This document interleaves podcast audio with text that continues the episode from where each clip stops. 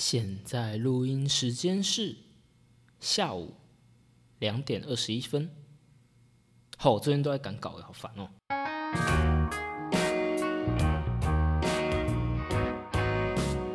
欢迎来到舒食料理，为你提供最新鲜的食书讨论。我是主揪小 P。我们的通往财富自由之路终于到尾声啦，第一本书终于完成了。啊，有种小小的成就感呢，爽爽的。不知道现在还有多少人在听哦？就我自己在参加读书会、实体读书会的感觉，常是开头参与的人很多，后来就会越来越少，越来越少。不知道有没有人真的跟我一起把书读完了呢？做完了第一本书之后，一方面我想要赶紧开始下一本，赶紧开始下一个主题，但一方面我又有。还蛮多话想要说的，但我不知道该怎么开始，所以就我们就先把这本书读完吧。结束的时候再来讲一些，再讲一些之后运作的方式，还有这一段时间做起来的想法啊。大家不要担心，我还是继续做下去的，这点一定可以保证。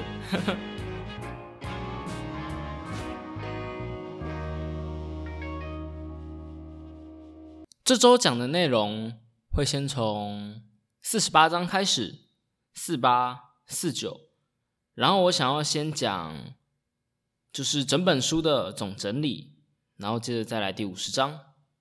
好，那就让我们直接开始吧。第四十八章是执行力差的根源在哪？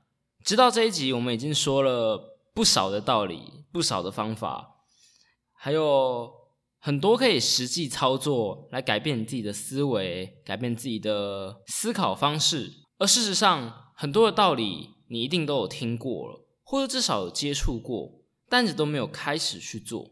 当大家都知道这些道理的时候，差别只在于有没有去执行而已，对吧？所以这张章节我们就要来讨论执行力。我想大家应该都有过，你知道这件事情是好的。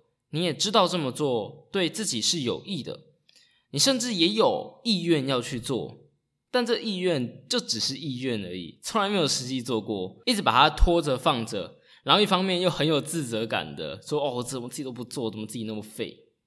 比较常见的可能有减肥啊、运动啊、读书啊，或是早睡早起。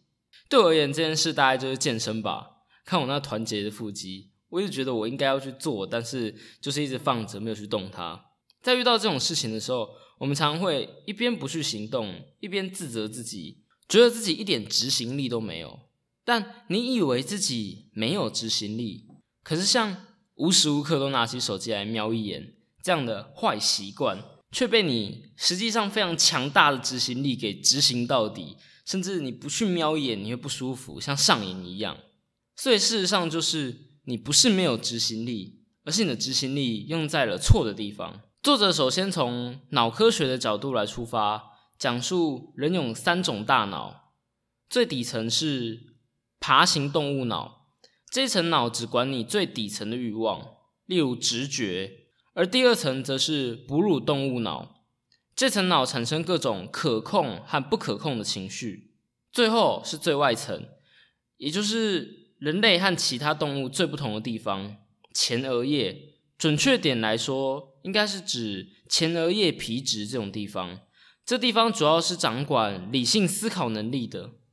希腊哲学家苏格拉底曾经有过一个比喻，他比喻人的灵魂由三个部分来组成，分别是骑士、白马和黑马。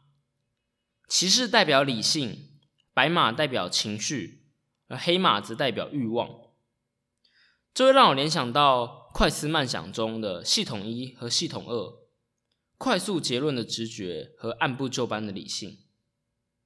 他说讲到快思慢想，就是我知道现在还是没有看完快思慢想，因为听说中文翻译太微妙了，可是我的英文阅读能力也没有强到能直接看懂。虽然我买他的原书，但就看得非常的吃力。果然，好的英文还是很重要啊。好偏题了，回来。所以脑中是有一个骑士驾驭着白马和黑马，你可以想象成有点像古代战车的那种感觉。那这个这个框架底下，最好的情况就是不断的锻炼骑士，让他可以让他可以驾驭这两头马，但同时也不能忘记这两头马也需要锻炼。锻炼白马就是人们常说的练情商，而锻炼黑马呢，则是锻炼你的直觉。接着我想要说一点和这一章关联不大的东西。这张实际是在讨论执行力，嗯，应该说这张感觉上就标题来看是在讨论执行力，但实际上却更多的在讨论人类的各种自我。而这让我想要分享一点，就是自己在这一年来对自己的算对自己的观察吧。嗯，我一直有种脑袋有两个或是两个以上的声音的感觉。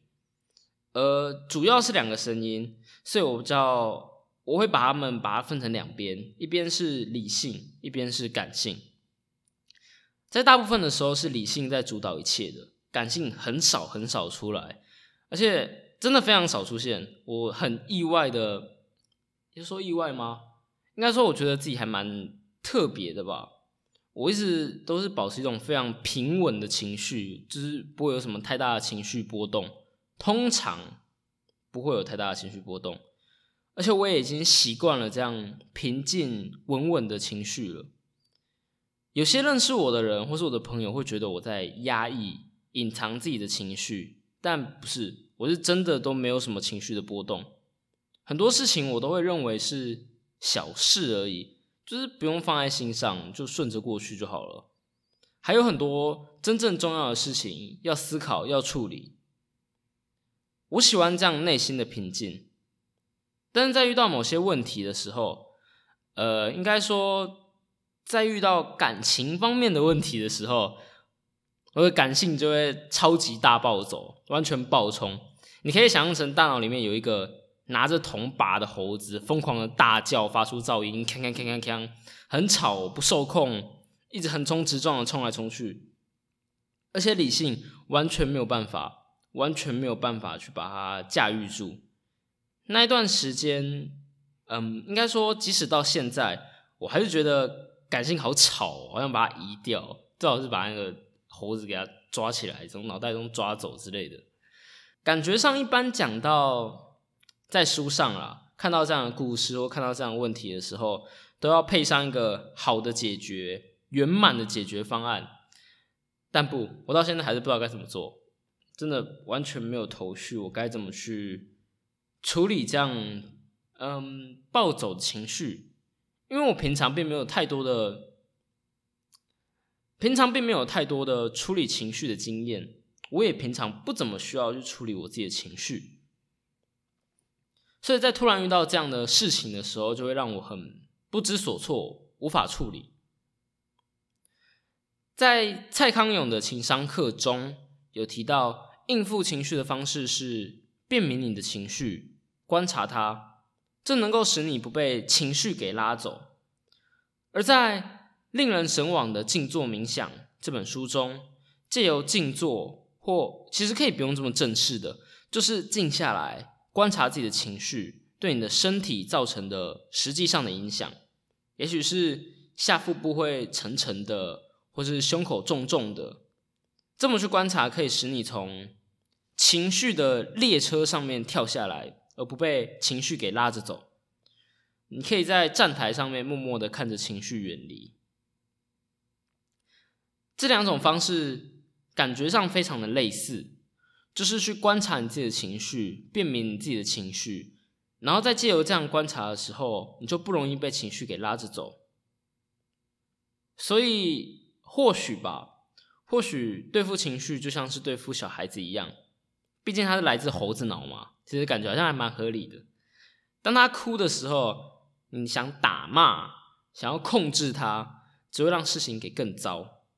而其实上，也许他只要哭够了，就会安详的睡去了。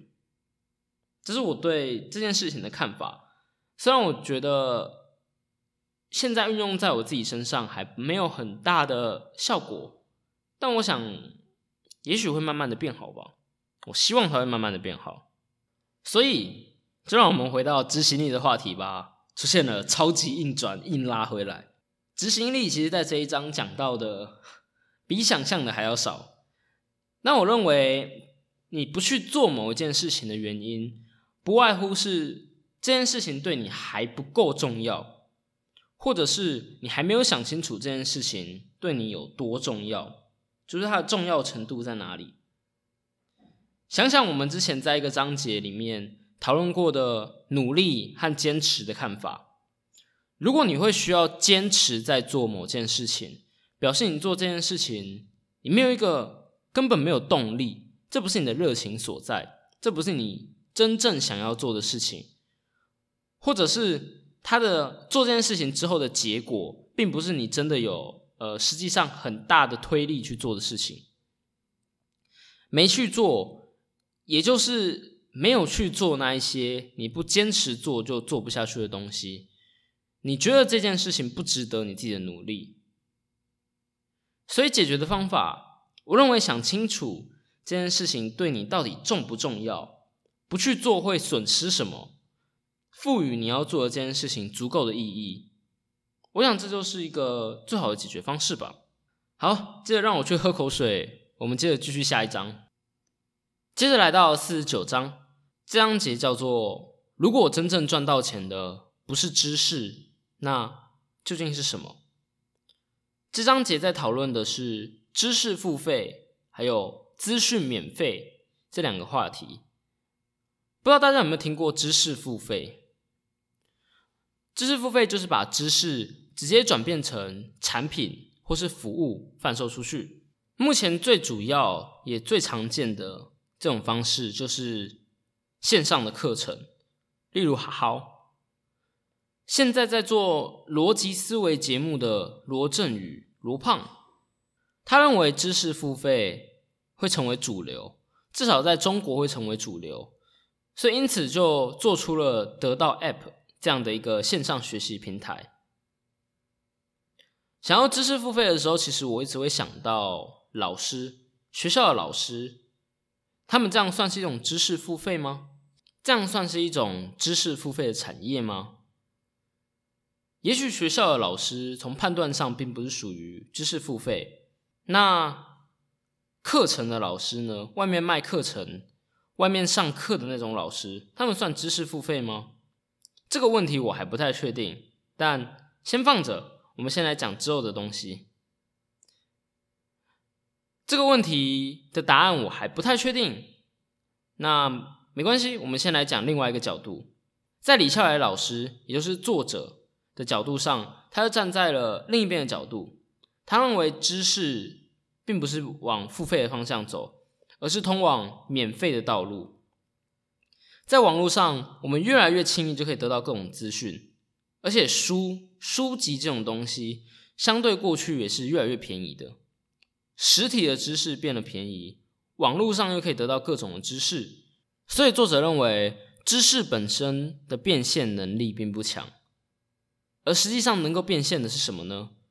能够变现的是认知的差异，因为你学到了知识，你采取了行动，你改变了你的认知思维，所以你对同一件事情，你和其他人才能有不同的看法、不同的角度，这样做。才有能把知识给变现的机会，这是作者的想法。接下来谈谈我的想法。我想先来说说知识付费和资讯越来越便宜。我认为这两件事情是同时可以成为主流，并不冲突的。什么？既然越来越便宜了，甚至免费就可以找到东西了，我为什么还要付费？没错，你的确可以找到，但是找。这件事情是要成本的。现在在网络上有非常多的资讯，如果你觉得不，现在资讯很少，我都找不到我想找的东西，那我建议你可以换换看用英文来找，你会发现另外一个世界，甚至是用学术的方式，呃，Google 会有学术搜寻的方式，你用这种方式去找的话，你会找到更多的资料。但资讯越来越杂，越来越多，就不谈说。就不说假消息了，光是两个不同的人对同一件事情就会有不同的解读了。在网络上有这么多的角度，这么多的资讯，这么多讯息，搜寻、筛选、整理，就造成很大的时间和精神上的成本。所以这时候知识付费就来了，把资讯包装整理成知识，再附上个人的想法和经验，就包装成了知识付费的产品。所以我认为这两条路是并不冲突的。而说真的，我认为作者这一章只是重复并且再度强调了学会和知道并不是最重要的，为之行动才是重点。如果你没有行动，知道再多也是枉然。作者在开篇就说到，他认为重要的观念会一直重复在这本书。作者在开篇的时候就说到，他自己认为重要的观念就会一直在这一本书重复的出现，像是老妈一样，一遍一遍的提起，直到你真正的记住。所以记住了没？知道但没有行动是没有意义的。啊，冰箱的菜热一热，联络簿拿来我签，你爸又去哪了？很好，接下来这一段我们来做。整本书的总整理，为什么不先讲第五十章再来做总整理？我讲下去你就会知道了。这本书一开始谈到了相信的力量，而我自己的看法则是认为，你相信一件事情，就会因为注意这件事情，脑中常思考这件事情，而且失败了，愿意因为相信而再尝试，所以你自己就有更高的几率可以达成目标。所以你相信一件事情，就更容易达到它。而我们要相信什么呢？我们要相信自己一百二十 percent 的会变得更好。我们要相信人生就像是复利曲线一样，等待机会爆炸式的成长。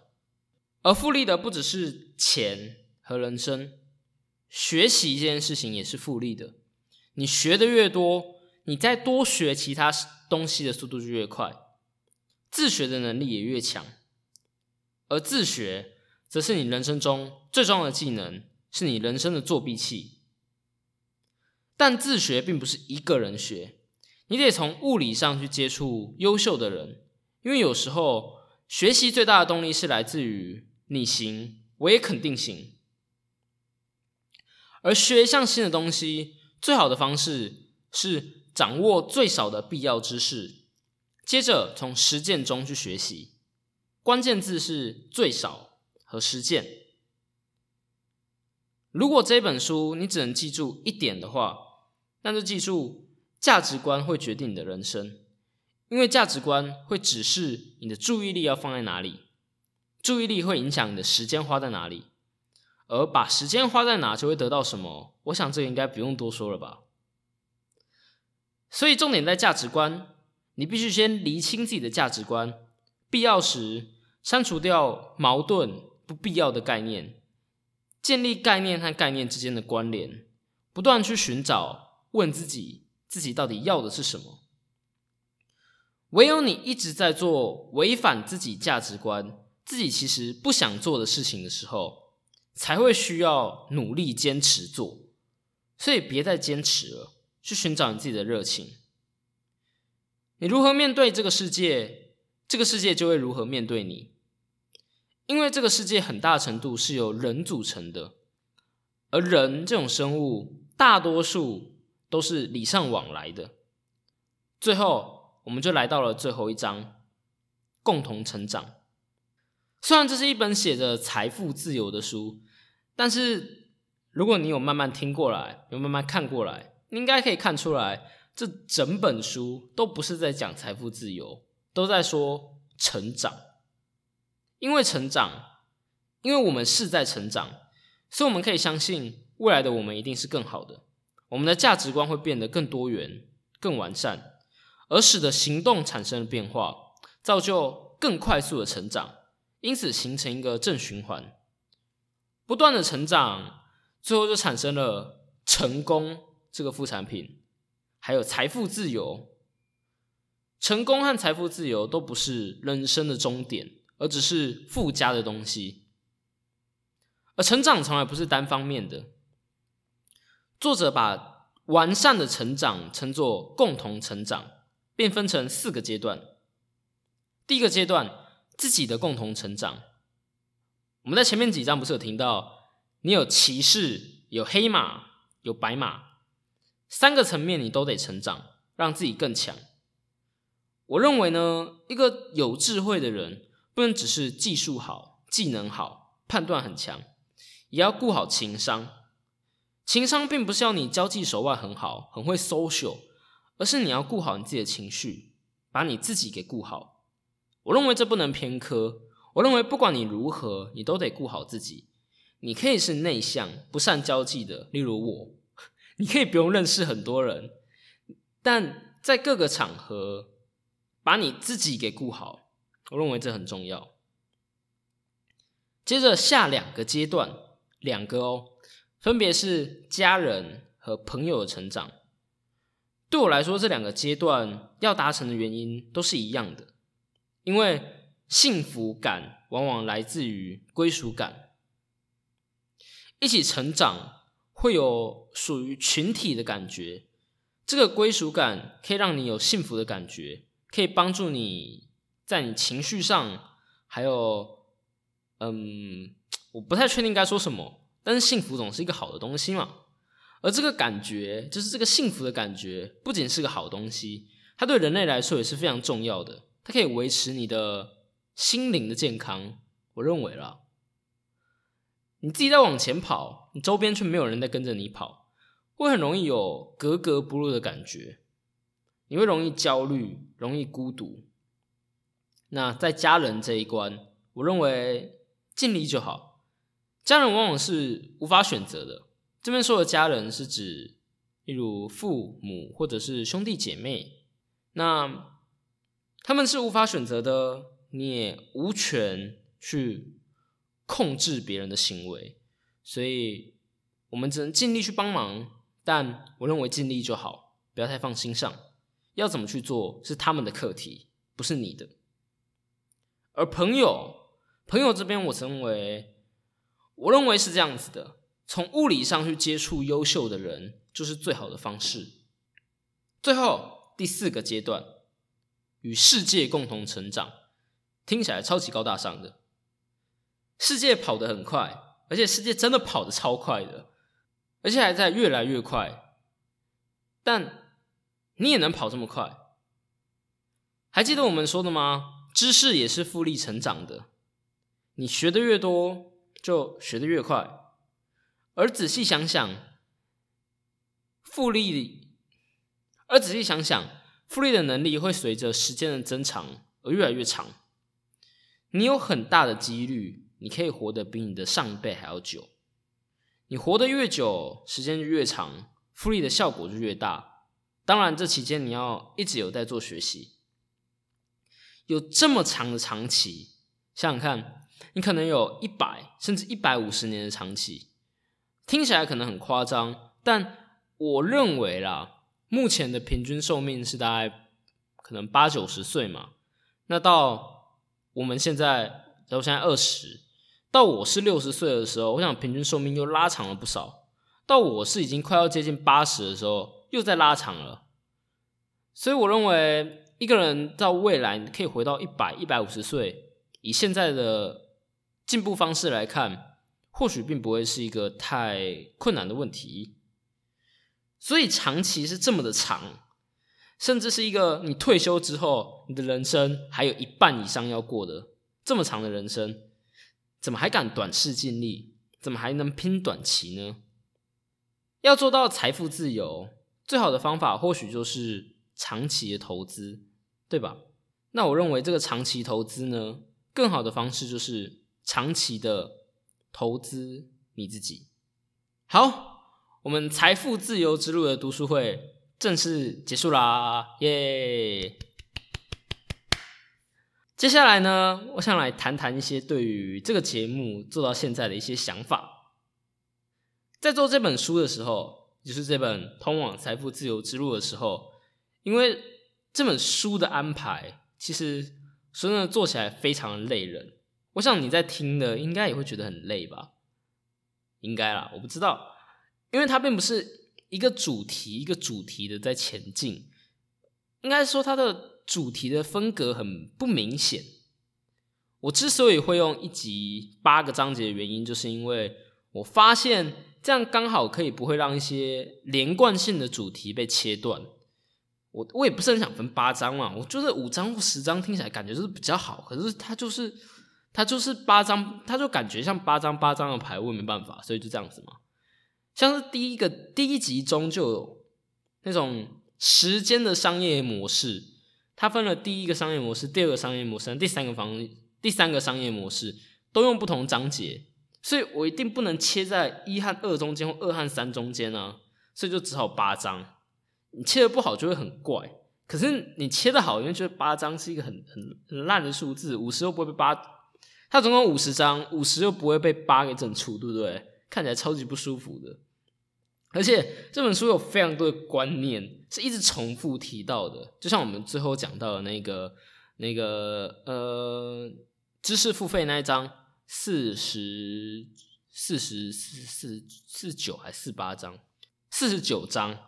他就是讲到的是前面的观念啊，而且其实不止这一章，在前面很多章他也是一直在提到，在更前面讲到的概念，所以他很难去讲，因为你只是一直在讲前面的内容。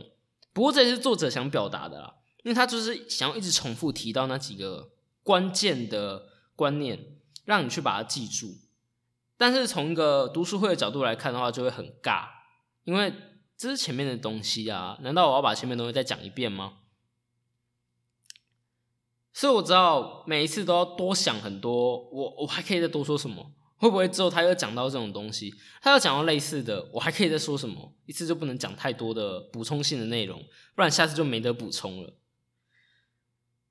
所以我觉得这本书真的是讲的非常的累，我有一度觉得为什么我要一张一张的去说啊？如果我就把这观念拉出来。用你看，我拉出来做整做，我拉出来做总整理，其实也没有到很长，对不对？所以其实我把几个观念拉出来说，不是来的比较容易吗？为什么我要这样一张一张的说？这不但如果把它拉出来做的话，不但几集就可以完成，篇幅也会短很多，主题也会很明显，概念也会很清楚，观众听起来会轻松多了。这么多的好处，为什么我不这么做？但这样就不是读书会了，对吧？我一直在思考我的节目的定位、我的框架和我要怎么去运作、怎么操作。但不论如何，我的目的都是一样的：把读书会带到你的身边，陪着你一张一张去把书给读完。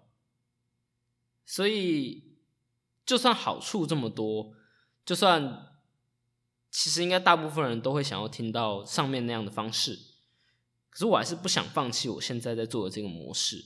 虽然讲起来会很累人，要多说很多的东西，还要呃想办法去挤出一些莫名其妙的补充，但对我想我会继续照着这模式做下去。也许之后有一些新书啦，最近想到的有几本新书我还没有看。还没有看完，或者是我看完觉得这不用用读书会的方式来进行，我可以分成一两集，或者是用一集来做简介就好了。但我觉得值得的书，我想我都会用这样的模式下去做。好，那我们的下一本书，也应该说下一个主题将会是内向。我会在下一集的时候告诉大家会做哪一哪几本书，所以就敬请期待啦。那我们就这周好像蛮短的哦，对啊，不过就就只有这几篇嘛。看五十不能被八整除，是真的很麻烦，所以就敬请期待下周的内容，耶，拜拜。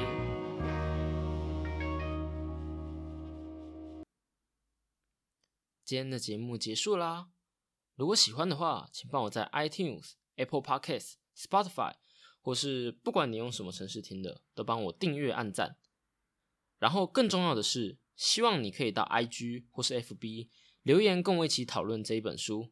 因为我们是读书会，而不只是说书而已。那我们下周再见啦，拜拜。